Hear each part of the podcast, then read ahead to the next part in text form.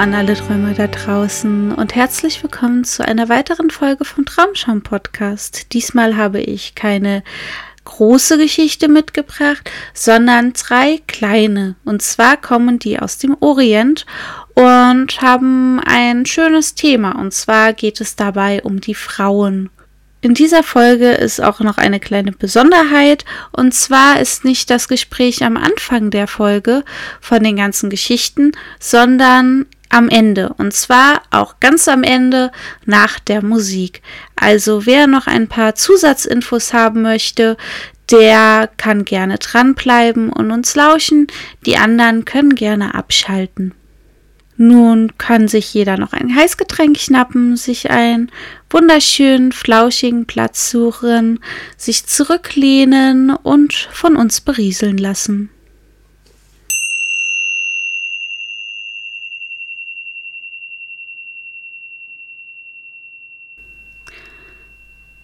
Die Frau und der Kadi Es war einmal ein Mann, der kaufte eine Karuba voll Getreide er trug es zu sich nach Hause und sagte zu seiner Frau Male uns dieses Getreide. Sie aber weigerte sich. Da ging der Mann zum Kadi und beklagte sich über seine Frau. Der Kadi sagte Schicke mir deine Frau, ich werde sie zurechtweisen. Als diese vor ihm stand, hielt er ihr eine lange Strafpredigt. Die Frau soll ihr Getreide mahlen und es nicht in die Mühle schicken, wo der Müller die Hälfte davon stiehlt. Geh also deine Getreide mahlen. Durch eine absichtliche Bewegung löste die Frau ihren Schleier und befestigte ihn rasch wieder. Dennoch sah der Kadi, dass sie sehr hübsch war. Er stand auf, trat nahe an sie heran und sagte ich werde dich morgen besuchen. Die Frau sagte ihm, wann er kommen solle, und ging davon. Der Kadi erschien zur abgemachten Zeit, aber kaum war er eingetreten, als an die Tür geklopft wurde. Das ist mein Mann, rief die Frau. Schnell, zieh dich aus, wickle dich in diese Decke und stelle dich an die Mühle. Du malst das Getreide, und ich werde meinem Mann sagen, du seist eine Nachbarin, die gekommen ist, um mir zu helfen. Der Kadi zog sich aus, hüllte sich in die Decke und begann den Mühlenstein zu drehen, als der Ehemann eintrat. Anstatt ihren Mann rasch wieder hinaus zu komplimentieren, hielt die Frau ihn unter allerlei Vorwänden den ganzen Nachmittag lang im Haus. Der arme Kadi drehte unterdessen den Mühlenstein, und als es Abend wurde, hatte er den ganzen Getreidevorrat gemahlen, wovon ihm die Schulter heftig schmerzte. Nachdem der Ehemann schließlich doch gegangen war, zog der Kadi wütend seine Kleidung wieder an und ging gleichfalls davon. Eines Tages später kaufte der Ehemann wieder Getreide und brachte es seiner Frau. Sie weigerte sich wiederum, es zu malen, und er ging erneut zum Kadi, um sich zu beklagen, und nahm auch gleich seine Frau mit. Er brachte seine Klage vor, und bevor er noch damit am Ende war, rief seine Frau O Kadi, du, der du weißt, wie mühsam das Malen ist, befiehl diesem Mann, das Getreide zur Mühle zu tragen. Der Kadi erinnerte sich an den Schweiß, den ihn das Drehen des Mühlensteins gekostet hatte, und er musste der Frau recht geben. Er schickte einen wütenden Ehemann und eine sehr vergnügte Frau nach Hause.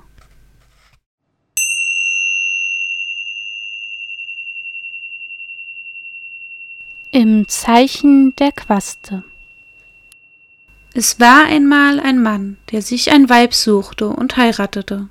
Alle paar Tage kam er übel gelaunt nach Hause, und sie fühlte sich sehr schlecht damit. Sie sprach O mein Gatte, das kann nicht gut gehen. Oft bist du launig, du kommst mit sehr schlechter Laune nach Hause. Ja, sprach er, in der Stadt geschehen Dinge, die mich verärgern, und so komme ich mit schlechter Laune nach Hause. Aber, sprach sie, Das kann nicht gut gehen, denn auch ich habe manchmal sehr schlechte Laune. Und wenn wir beide am selben Tag schlechte Laune haben, wer weiß, was da geschehen kann. Du musst mir also ein Zeichen geben, damit ich weiß, dass du mit schlechter Laune nach Hause kommst und damit ich nachsichtig bin mit dir. Ja, sagte er, du hast recht, das ist eine gute Idee. In jenen alten Zeiten trugen die Männer auf dem Kopf einen roten Fes, an dessen Seite eine lange schwarze Quaste herabhing. Also sprach er Ich werde an den Tagen, an denen ich mit schlechter Laune nach Hause komme, die Quaste von meinem Fes nach vorne hängen, und wenn du die Quaste vorne hängen siehst, dann weißt du, dass ich schlechte Laune habe. Und was immer ich dann sage, oder wie immer auch meine Worte dann lauten mögen, du darfst dich deswegen nicht schlecht fühlen oder es dir zu Herzen nehmen. Sie sagte, das ist eine gute Idee, aber wenn ich schlechter Laune bin, was ist dann? Ich werde dir auch ein Zeichen geben. Sie tat dies absichtlich, um ihm zu helfen, seine schlechte Angewohnheit loszuwerden. Sie sprach zu ihm Ich werde eine weiße Schürze tragen, und wenn du siehst, dass ich eine weiße Schürze trage, dann weißt du, dass ich schlechte Laune habe, und du musst dich mit mir abfinden. Einverstanden, sagte er. Sie begann ihn täglich um die Zeit, zu der er heimzukehren pflegte, zu erwarten und am Fenster nach ihm Ausschau zu halten. Sie hatte einen guten Überblick und konnte, sobald er in die Straße einbog, erkennen, ob er die Quaste an seinem Fes nach vorne trug. Wenn sie ihn stampfend daherkommen sah und die Quaste vorne an seinem Fes hin und her pendelte, wie der Schwanz am Hinterteil eines Elefanten, holte sie rasch ihre weiße Schürze hervor und band sie um. Wenn ihr Gatte eintrat und sah, dass sie die weiße Schürze trug, legte er die Quaste auf die Seite seines Fes, denn es würde nicht gut gehen, wenn sie beide gleichzeitig schlechte Laune hätten. Sie wären fähig, sich gegenseitig zu schlagen. Also gab er nach. Wieder und wieder, einmal, zweimal, dreimal geschah es so, bis schließlich der Gatte sagte, O mein Weib, Deine Ausbrüche von schlechter Laune kommen gleichzeitig mit meinen Ausbrüchen von schlechter Laune. Sie kommen zusammen. O mein Gatte, sagte sie, gibst du deine schlechte Angewohnheit auf, so werde auch ich die meine aufgeben. Launen sind von übel. Allah hat die Menschen mit Weisheit ausgestattet, aber Launen vertreiben die Weisheit. Wenn du in der Stadt schlechter Laune bist, was für einen Grund hast du dann, mit schlechter Laune nach Hause zu kommen? Meine Launen treten also gleichzeitig mit deinen Launen auf. Aber ich habe meine Launen unter Kontrolle und ich kann sie ablegen. Ich bitte dich, dass auch du deine Launen ablegst und sie nicht mit nach Hause bringst. Er sprach In der Tat, du hast ganz und gar recht. Von da an legte er nie mehr seine Quaste auf die Vorderseite seines Fes, und er legte seine Laune ab, wie sein Weib es ihm geraten hatte, und seit jenem Tag lebten sie glücklich beisammen, und weder er noch sie gaben sich ihren Launen hin.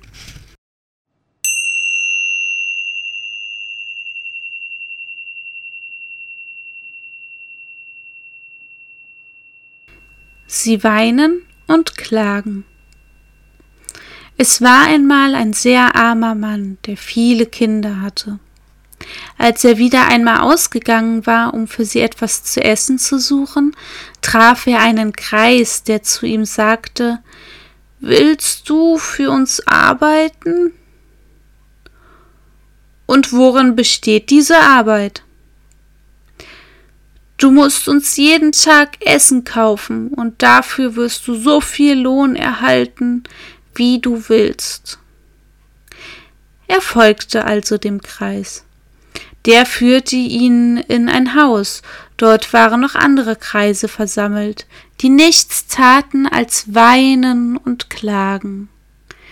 Diese Leute schienen sehr reich zu sein, denn alle Zimmer waren angefüllt mit Gold, Silber und Edelsteinen. Du kannst dir, sagte der Alte, aus den Zimmern nehmen, was du willst, und jenes Zimmer rate ich dir niemals zu öffnen und er ging wieder, um mit den anderen Kreisen zu weinen und zu klagen.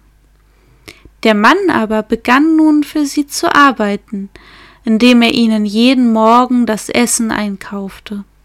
Er hatte manchmal Lust, das verbotene Zimmer zu betreten und bat um Erklärungen. Der Kreis aber sagte darauf immer zu ihm Ich würde es dir gerne sagen, aber es ist nicht in deinem Interesse. Wenn du es wüsstest, brächte es dir nur Unglück. Diese Kreise starben, einer nach dem anderen. Unser Mann wusch dann jedes Mal den Leichnam und kümmerte sich um das Begräbnis, während die anderen fortfuhren zu weinen und zu klagen. Der letzte, der starb, war der Kreis, der ihn hatte kommen lassen, und dessen letzten Worte lauteten Öffne das Zimmer nicht. Der Mann erwies dem Toten die letzten Dienste und blieb allein im Haus zurück. Es genügte ihn aber nicht, reich zu sein, vielmehr verzehrte ihn die Neugier, und so öffnete er schließlich die berüchtigte Tür. Er fand sich an einem Meer und inmitten einer zauberhaften Landschaft wieder. Ein kleiner goldener Kahn näherte sich dem Ufer. Er wurde von sehr schönen Jungfrauen gesteuert, die ihn anmutig grüßten und zu ihm sagten Steigt ein, o unser König. Auf einem goldenen Sessel thronend durchfuhr er die Fluten und gelangte in einem Palast, wo eine Königin seit unzähligen Tagen auf den Ehemann wartete, der durch die wundersame Tür kommen würde. Es war eine Frau von außergewöhnlicher Schönheit. Dann sah er drei alte, ehrwürdige Frauen auftreten, die zu ihm sprachen wir sind die drei Kadis der Stadt, und wir kommen, um deine Heirat mit der Königin rechtsgültig zu schließen. Du wirst nichts tun müssen. Du bist in einem Land, in dem die Frauen arbeiten, regieren und Krieg führen. Die Männer müssen nur säen und den Boden pflügen. Auf diese Weise wurde er König des reichen Landes wo die Männer nur säen und die Erde bestellen. Sein Glück war unbeschreiblich. Alles, was er begehrte, besaß er im Überfluss. Seine Kleider, seine Nahrung, sein Haus, alles übertraf die schönsten Träume. Und er hatte nichts anderes zu tun, als dieses wundervolle Leben zu genießen, in den märchenhaften Gärten spazieren zu gehen und Musikweisen zu lauschen, die selbst die Vögel am Himmel verstummen ließen. Die Königin, seine vortreffliche Frau, die er innig und zärtlich liebte, nahm ihm alle Sorgen, welche die Macht mit sich bringt, ab denn in diesem Land taten die Frauen alles, und die Männer mussten nur säen und die Erde pflügen. Nach sieben Jahren ungetrübten Glücks sprach die Königin zu ihm Wir führen alle sieben Jahre einen Krieg gegen ein benachbartes Volk, das uns regelmäßig angreift, und ich muss an der Spitze meines Heeres ausziehen. Hier sind die Schlüssel zu allen Gemächern. Du kannst sie alle öffnen und alles, was darin ist, anschauen und beschützen. Nur jenes Zimmer rate ich dir nicht zu öffnen, es brächte dir Unglück. Er versprach davon fernzubleiben und nahm Abschied von seiner lieben Gemahlin, die er bald darauf an der Spitze ihres Frauenheeres davonreiten sah. Kaum aber war er allein, sagte er, wenn ich beim Öffnen der ersten Tür dies hier vorgefunden habe, was werde ich dann erst in jenem Zimmer finden? Jawohl, ich werde die Tür öffnen und während er sich das sagte, streckte er den Schlüssel ins Schloss. Kaum hatten sich die Türflügel aufgetan, stieß auch schon ein Geier auf ihn herab, trug ihn in seinen Krallen fort und setzte ihn an der Stelle ab, wo er die erste Tür geöffnet hatte. Einen ganzen Tag lang war er davon wie benommen. Als er sich davon erholt hatte, trat er in ein Zimmer und begann zu weinen und zu klagen. Wir lassen ihn jetzt Eisen essen, wir selber essen Tried.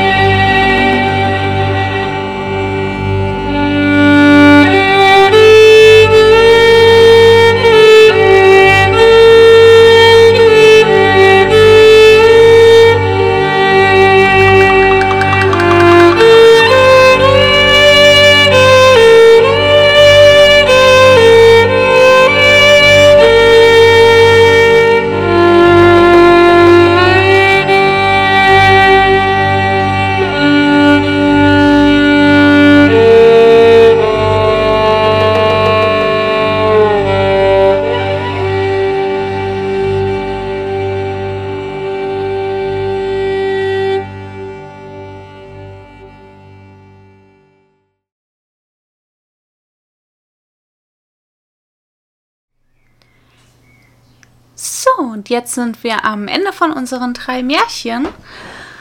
Ich hoffe, es hat gefallen. Wenn jetzt noch Fragen da sein sollten, dann werden wir die jetzt zusammen klären, oder David? Genau, richtig. ja, ich habe allerdings wirklich nicht so viel dazu gefunden. Ich wollte einiges über die Frauenbewegung finden, auch ja. gerade im Islam. Ja. Aber ähm, ich sag mal, das Internet ist da etwas magerer ausgefallen. Aha, okay. naja, dann ähm, vielleicht erstmal, äh, willst du einen Kaffee? Weil, ne, wir sind ja, wir haben heute arabische Märchen, wir haben arabische Diesmal Musik. kein Tee? Diesmal kein Tee, dann nehmen wir auch mal äh, arabischen Kaffee. Ja, sehr gerne. Mhm. Ähm, ja, also ein paar Fragen hätte ich schon. Äh, und zwar kamen da so ein paar Wörter drin vor, die kennt man jetzt, glaube ich, nicht, wenn man sich nicht mit dem Thema beschäftigt. Äh, und zwar, ähm, da gibt es so ein paar Wörter. Ähm, was ist denn eine Kadi? Ein Kadi. Ein Kadi? ja, weil normal sind sie männlich. Mhm. Und zwar sind das Richter. Mhm. Ähm, also die waren in der heutigen Zeit werden die immer noch Kadi genannt, aber früher haben die sich dadurch ausgezeichnet, dass sie durch den Kalifen ernannt wurden und ähm, dass sie ähm, das Gesetz von der Scharia, also ähm, vom Koran, umgesetzt haben. Mhm. Ähm, also haben Recht gesprochen im Namen des Korans. Im Namen Allahs. Im Namen Allahs. Und ähm, ja, die haben dann auch öfters so Bürgerstreitigkeiten geregelt. Mhm. Zum Beispiel ist ja auch in der einen Geschichte ist der Mann wegen dem Getreide mit seiner Frau zu dem Kadi gegangen. Und in der letzten Geschichte, die wir hatten, die ähm, von Sie weinen und klagen, ähm, da gab es ja weibliche Kadis, weil die, ähm, weil die Welt ja sozusagen umgemodelt war und die äh, Frauen sehr viel zu sagen hatten. Mhm. Ähm, dann mal, äh, gab es denn auch weibliche Kadis? Also jetzt direkt mal zu Frauenrechten und so weiter in dieser damaligen Zeit? Nein, die gab es nicht. nicht. Also auch so ähm, solche Dinge und auch religiöse Dinge wurden den Frauen früher vorenthalten. Mhm. Aber da möchte ich mal ganz weit äh, zurückgehen. Ja. Und zwar ähm, ist es tatsächlich so, dass der Islam damals ab dem 7. Jahrhundert dem äh, Westen von den Frauenrechten, von den Frauenrechten her ähm, schon weit voraus war. Mhm. Also äh, vor dem 7. Jahrhundert war das so, dass der Islam begünstigt hat, ähm, dass der Mann sein, die Frau als Eigentum sieht. Und Damals gab es den Islam ja auch noch gar nicht so lange. Ne? Den gab es noch nicht lange, nein. Und der Mann hat die Frau als Eigentum gesehen und ähm, hat auch, wenn es zu viele weibliche Nachkommen war, durfte er die Mädchen nach der, kurz nach der Geburt töten, wenn es kein Junge geworden ist. Mhm. Das war damals sehr wichtig für die, ähm, für manche angesehenen Männer, ähm, weil die ähm, für das Erbe männliche Nachfolgen brauchten. Und ähm, da kommen wir auch zum nächsten Punkt. Ähm, ab dem 7. Jahrhundert war das dann so, dass ähm, die Frauen über die Ehe selbst bestimmen durften. Sie durften über Scheidungen bestimmen. Äh, früher im Islam war das auch ähm, gang und gäbe, dass mal sich Leute haben scheiden lassen. Das ist bei uns ganz lange nicht äh, akzeptiert gewesen, dass das möglich ist. Ähm, und sie hatten dann das Erbrecht gehabt. Also war dann auch oft so, dass die ähm, Männer gar nicht mehr ähm, das nötig hatten, die Mädchen sozusagen nach der Geburt umzubringen, weil sie ja dann auch weibliche Erben haben konnten. Mhm. Das wurde gesetzlich so verankert. Genau. Und ähm, ja, jetzt bin ich etwas abgeschwiffen. ähm, die, äh, die drei Geschichten, die ich ausgesucht habe. Ja. Ähm, die habe ich deswegen ausgesucht, weil ähm, das so schön ist, dass die Frauen dort einen ganz anderen Standpunkt haben. Es war nämlich so, dass ich jetzt bei den ähm, ein fast, also eigentlich fast einen Tag damit zugebracht habe, Märchen zu suchen. Und ich wollte eigentlich schöne, mh, mm, alte Märchen so aus der Heimat finden. Und ähm, mir ist aufgefallen, dass da immer wieder mh, mm, das einzige Ziel ist, dass die Frau unter die Haube kommt. Ja. Oder sie ist nur eine ganz kleine Nebenrolle, quasi in der bewundernden Rolle. Ähm, in einer Geschichte ist es so, da bekommt die Tochter die Hände abgehackt von ihrem Vater, ähm, weil der irgendwie einen Pakt mit dem Teufel hat. so Sachen. Also es wird immer wieder ganz schlimme Sachen mit Frauen gemacht, wo irgendwie auch, auch gerade in den russischen Märchen, die hatte ich mir dann auch angeguckt, um da noch vielleicht was zu finden, mm, wo dann auch ähm, äh, Väter ihre Töchter geheiratet haben, wo der Bruder seine Schwester heiraten wollte. Und in keiner Situation konnten die Frauen wirklich was dagegen tun. Viel Inzest in russischen Märchen. Ja, anscheinend. Also in, dem, in den Büchern, die wir da haben. Schon. Und ähm, in den, in den ähm, europäischen Märchen, also in den deutschen Märchen, ähm, wird sehr viel, äh, ja, ist sehr viel Gewalt auch mit mhm. dabei. Und ich wollte einfach mal was Schönes. Die waren auf jeden Fall alle drei sehr schön und hatten auch alle drei eine sehr schöne Moral. Ähm, was, glaube ich, viele nicht verstanden haben, war der letzte Satz vom letzten Märchen. Ähm, vielleicht kannst du dazu noch ein bisschen was sagen. Ich glaube, ich habe ihn mir jetzt nicht aufgeschrieben, aber ich glaube, er ging äh, so, wir gaben, wir geben ihnen jetzt Eisen zum Essen, wir selbst essen Tried. Mhm, genau. Mhm.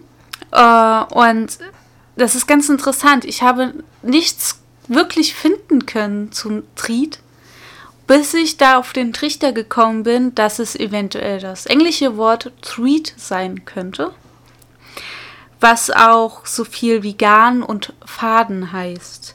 Also ich habe dann auch weiter geforscht und es ist auch davon, also kann davon abgeleitet sein.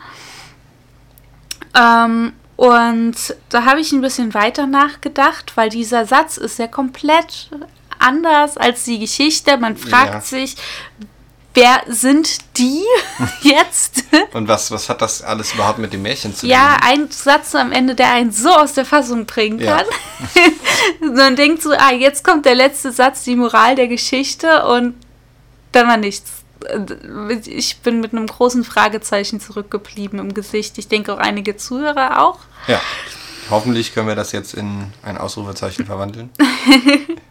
ja, also ich dachte mir, ähm, dass Tried oder auch Garn oder Faden, es gibt mhm. ja äh, die Eigenschaften von einem, von einem Garn sind ja, ist ja, dass es sehr weich ist, es ist beweglich, formbar, ähm, zielstrebig eventuell auch. Man sagt ja auch der rote Faden. Mhm. Und Eisen ist ja eigentlich äh, genau das Gegenteil. Eisen ist sehr stark, unbeweglich. Äh, man würde nicht weiterhin durchkommen, äh, wenn man Eisen vor sich hätte. Also könnte man es auch eigentlich mit dickköpfig übersetzen, denke ich. Das bedeutet so viel wie er ist dickköpfig, aber wir haben aus der Geschichte gelernt, und wir passen uns an die Sachen an, bleiben beweglich und äh, ja, öffnen vielleicht nicht jede Tür. Ja, also eventuell lernen dazu mhm.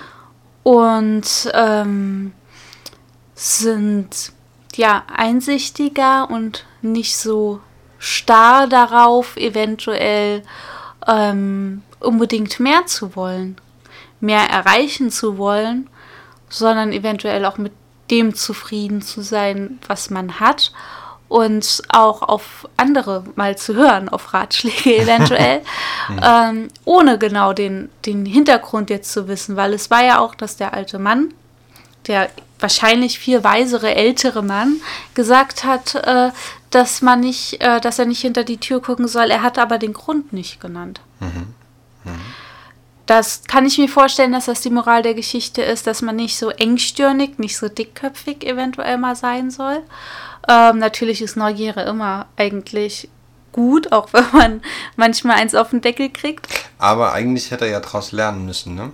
Er hätte ja schon daraus lernen können, ja. ja.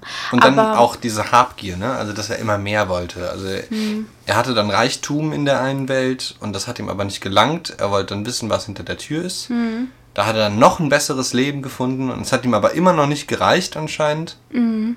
Und dann ist er noch durch die nächste Tür und er hat alles verloren. Ja. Also so kann ich es mir eventuell vorstellen. Ja, ich denke auch, das ist so unsere Interpretation von dem Ganzen. Vielleicht hatte jemand noch eine andere Interpretation ja, davon oder eine andere schön. Idee. Vielleicht hat ja auch jemand noch Infos dazu ähm, über dieses Wort.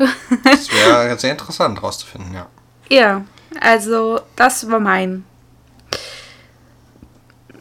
ja, das, was ich rausgefunden hatte darüber, ne? Ja, genau.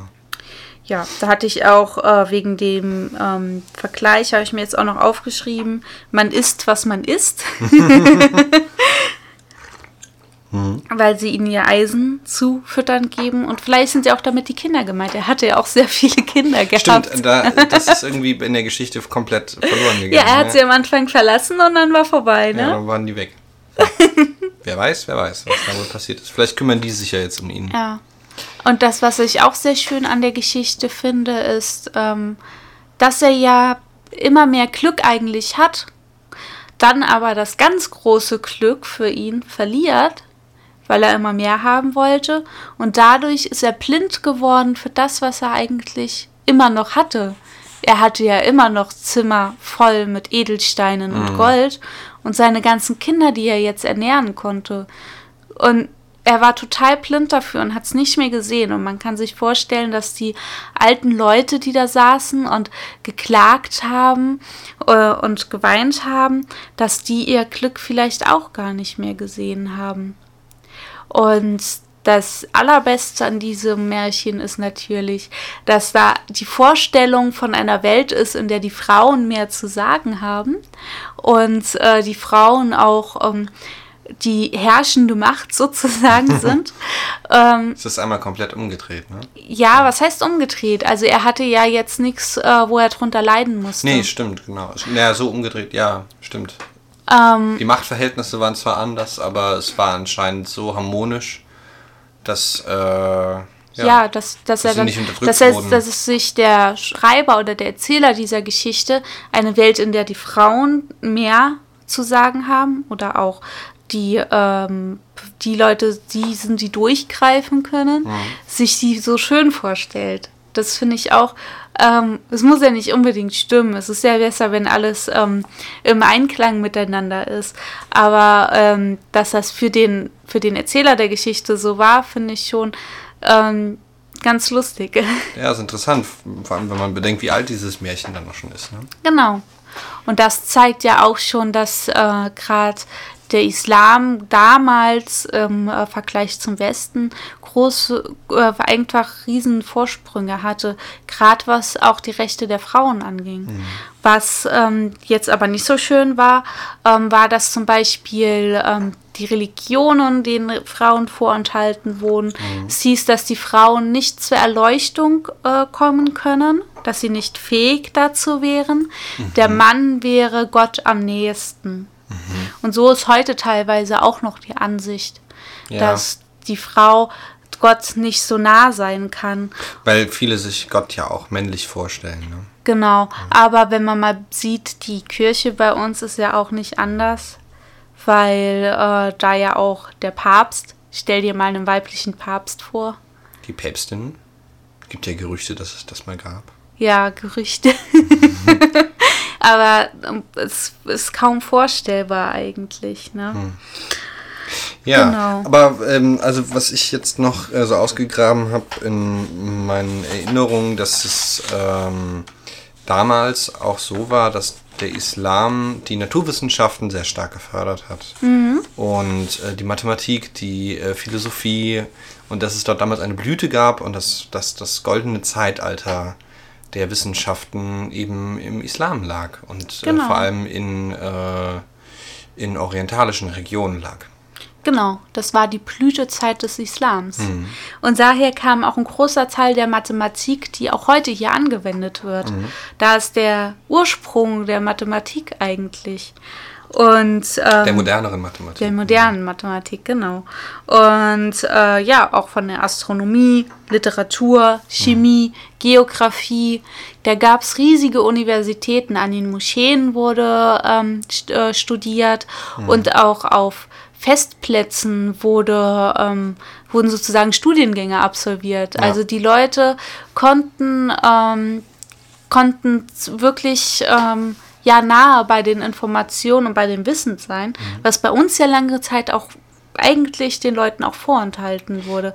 Ja. Was Ähm, ich noch gehört habe, dass dadurch, dass es dann so äh, viel ähm, gelehrte Menschen gab, dass es dann dort auch, äh, ähm, dass dort auch viel, viel offener auch mit Religion umgegangen werden konnte und andere Interpretationen zugelassen wurden und somit gab es auch mehr Satire. Es gab tatsächlich satirische Texte damals, die dort verfasst wurden und die auch von den herrschenden Klassen gebilligt wurden.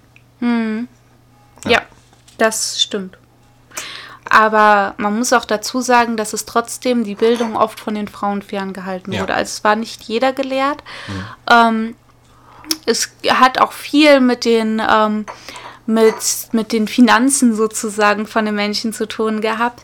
Und es war nur dadurch Frauen möglich gewesen, wirklich Bildung aufzunehmen, wenn sie aus einer reichen Familie mhm. kamen, weil die ähm, Eltern wollten, dass ihre Kinder genauso privilegiert sind. Also untereinander, die Buben genauso wie die, wie die Mädchen. Und ähm, deswegen wurde das eingeführt. Aber mhm. die Frauen aus den, El aus den äh, unteren Schichten sozusagen, finanziellen Schichten.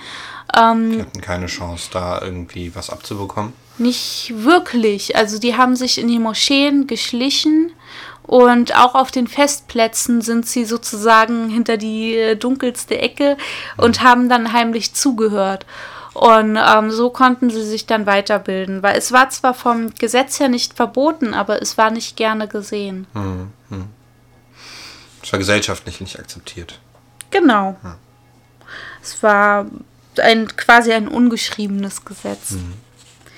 Ja. Ja, interessant, spannend, sehr informativ. Ähm, und auch eine schöne Abwechslung, dass es drei kurze Geschichten diesmal waren. Ja. Und auch mit ein bisschen Humor, gerade die Geschichte mit dem Getreide. Ja. Fand ich auch äh, sehr schön. wie die, die Frau, die zwei Männer gegeneinander ausgespielt hat. Genau. Und auch die Lehre, dass die, dass, ähm, dass der Kadi sich in diese Situation einleben konnte, mhm. wie es denn ist den ganzen Tag. Ähm, diese, diese harte Arbeit zu machen und mhm. nicht nur von seinem Thron sozusagen ähm, da äh, zu bestimmen, wer die harte Arbeit machen muss. Und er mhm. konnte nicht mehr mit seinem Gewissen vereinbaren, das zu bestimmen. Ne? Ja, und in der zweiten Geschichte fand ich sehr schön diese Kommunikation zwischen Mann und Frau. Ähm, ne? Das, ja, äh, mit dem Fes genau, mit Quaste. Dem Fes. Genau, genau. ja, dass man miteinander kommunizieren muss und so weiter. Das mhm sieht man halt, dass das auch damals ein riesengroßes Thema war. Ja, und die beiden Geschichten zeigen schön, dass man sich eventuell auch in die Ansichten des anderen mal einleben sollte mhm. und in die Situation und das versuchen nachzufühlen, empathisch zu sein. Empfinden, genau, weil ähm, die Frau hat ja richtig gesagt, sie kann auch schlechte Laune haben. Und warum sollte man denn die, die schlechte Laune von draußen, von der Welt, ähm, in den sicheren Ort der, des Zuhauses, das, ja, wo, wo, wo man sich eigentlich wohlfühlen sollte. Warum sollte man das da reintragen? Hm. Das finde ich war eine sehr schöne Abschlussfrage oder Feststellung. Dann, eine feststellende Abschlussfrage. genau, eine feststellende Abschlussfrage. Dann würde ich sagen, ähm, machen wir hier Schluss. Genau. Und freuen uns auf nächsten Sonntag. Ja, und äh, noch ein ganz kleiner Aufruf an Leute, die das hier hören. Wenn irgendwelche Verbesserungsvorschläge da sein sollten, jetzt nicht mit der mit dem erhobenen Finger kommen, sondern wir sind einfach ganz froh, wenn wir ähm, ein paar neue Ansichten bekommen. Vielleicht auch ein kleines Feedback. Was hat euch gefallen? Was hat euch nicht so gefallen? Was hat euch gefallen, was wir gemacht haben, was wir jetzt nicht mehr machen? ähm, ja, weil wir gehen ja demnächst, das hatten wir ja schon mal erwähnt, zu Spotify und bis dahin wollten wir uns gerne noch ein wenig ausarbeiten. Genau, dann. Ah ja, die Sachen ja. können natürlich auch geschickt werden. Ich glaube, über den Spotify-Account kann man Nachrichten schicken oder auch bei Facebook. Da über Spotify geht das nicht, aber über Facebook geht das, über ähm, Instagram, über äh, YouTube eventuell. Hatten wir noch überlegt, ob wir das machen möchten. Mhm. Aber das steht noch alles in den Sternen. Das ja, aber Nachrichten kann man über Facebook oder genau. über Instagram schicken. Genau. Genau. Wir sollten mal eine E-Mail-Adresse einrichten. Gut, dann wünsche ich mir noch einen ganz schönen Sonntag. Macht euch einen Tee und genießt den Tag.